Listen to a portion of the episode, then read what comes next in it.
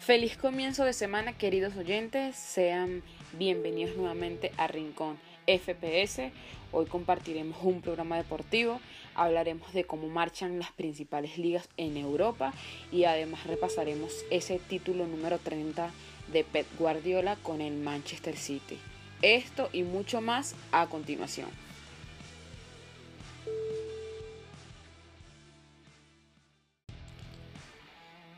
Y arrancamos hablando de la Liga Española.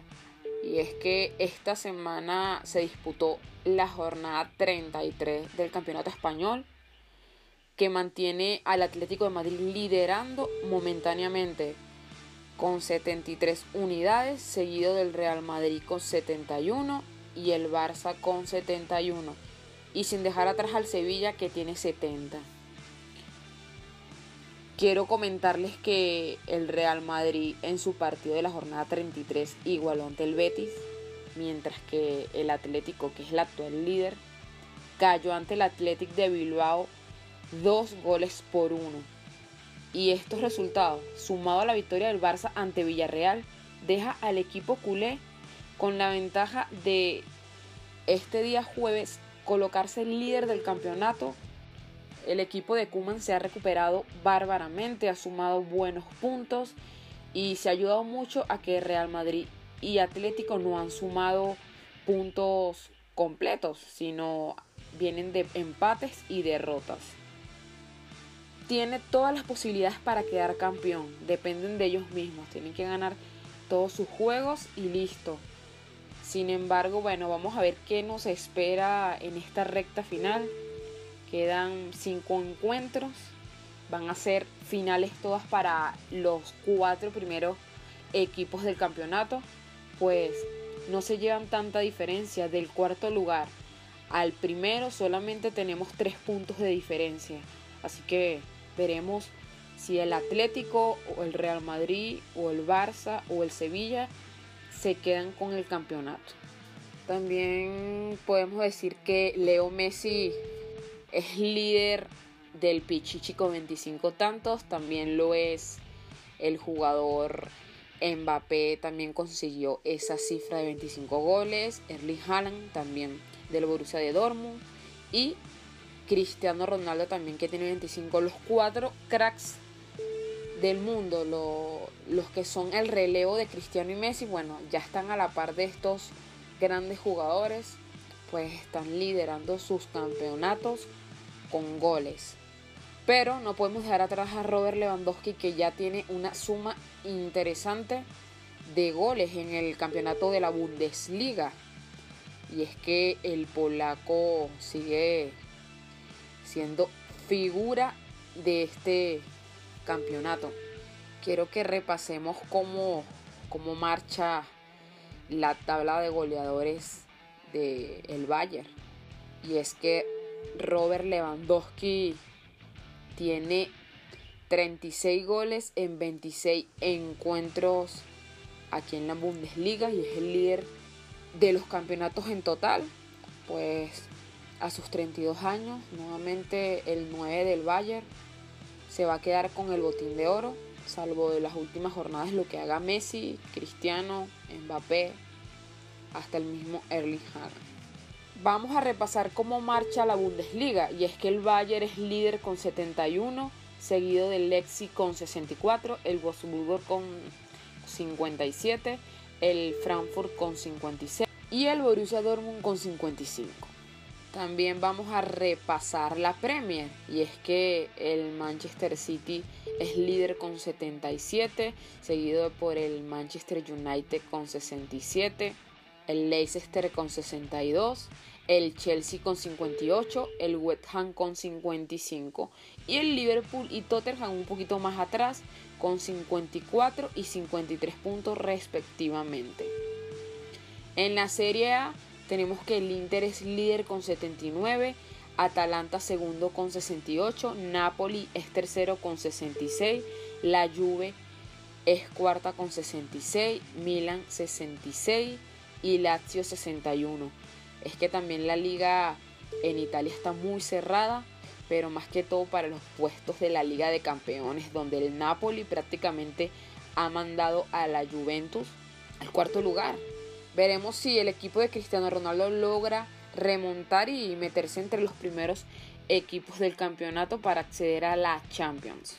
Y cerramos con la Liga 1 que mantiene al Lille arriba con 73 puntos, al PSG con 72, al Mónaco con 71, al Lyon con 67 y al Lens con 56. Vamos a hablar ahora de otras noticias importantes y es que el día de mañana se va a disputar las semifinales de la UEFA Champions League. Tenemos que el primer duelo de la llave lo protagoniza el Real Madrid frente al Chelsea en el Alfredo Di Stéfano. El equipo merengue busca una victoria que lo acerque a la final. Estos duelos son partidos de ida y vuelta.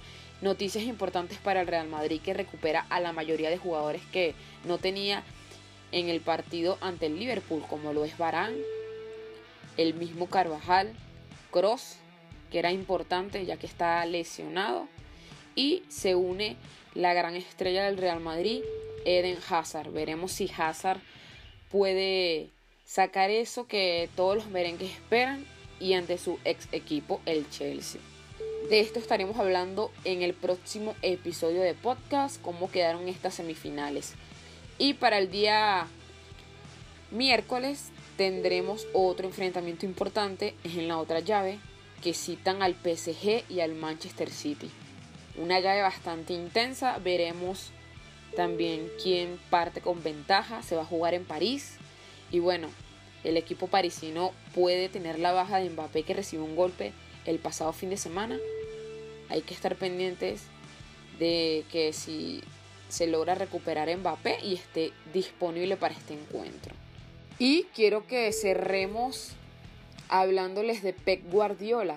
Y es que el fin de semana alcanzó su título 30 como director técnico de Primera División. Repasemos sus títulos, tiene 14 con Barcelona, cuando estuvo con el Club Culé, 9 con el Manchester City y 7 con el Bayern de Múnich. En apenas 13 años dirigiendo, definitivamente Guardiola es uno de los mejores técnicos del mundo y es un entrenador legendario.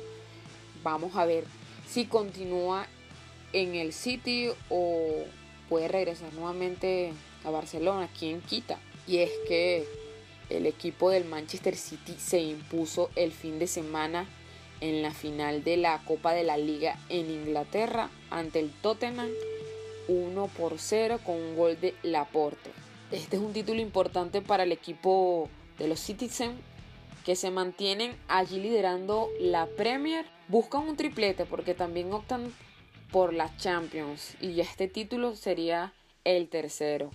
Vamos a ver qué logra hacer el equipo del Manchester City que al ganar este título el pasado fin de semana empatan al Liverpool como los máximos ganadores de la competición con 8 títulos. ¿Será Guardiola capaz de alcanzar la orejona con este club? Ya veremos en las próximas semanas si el conjunto ciudadano logra derrotar al PSG y alcanzar esa gran final de la Champions se va a disputar en Estambul. Y quería acotar que durante este partido hubo público en las gradas del Wembley Stadium para este gran partido definitivo. Hubieron aproximadamente 8.000 espectadores en un estadio con capacidad de 82.000. Poco a poco el fútbol va recuperando a los fanáticos. De verdad que el deporte rey merece esas gradas llenas y bueno, si se logra vencer la pandemia, ya disfrutaré de todos estos momentos que estábamos acostumbrados a ver por la televisión o asistir a los estadios. Así que bueno, Dios mediante que todo vuelva a ser como antes. Y de esta manera ponemos punto final al episodio del día de hoy. Los invitamos a que nos busquen en Spotify, en Anchor, en Apple Podcast y en distintas plataformas. Allí están cada uno de nuestros episodios. Sin más que agregar, nos reencontramos en una nueva edición.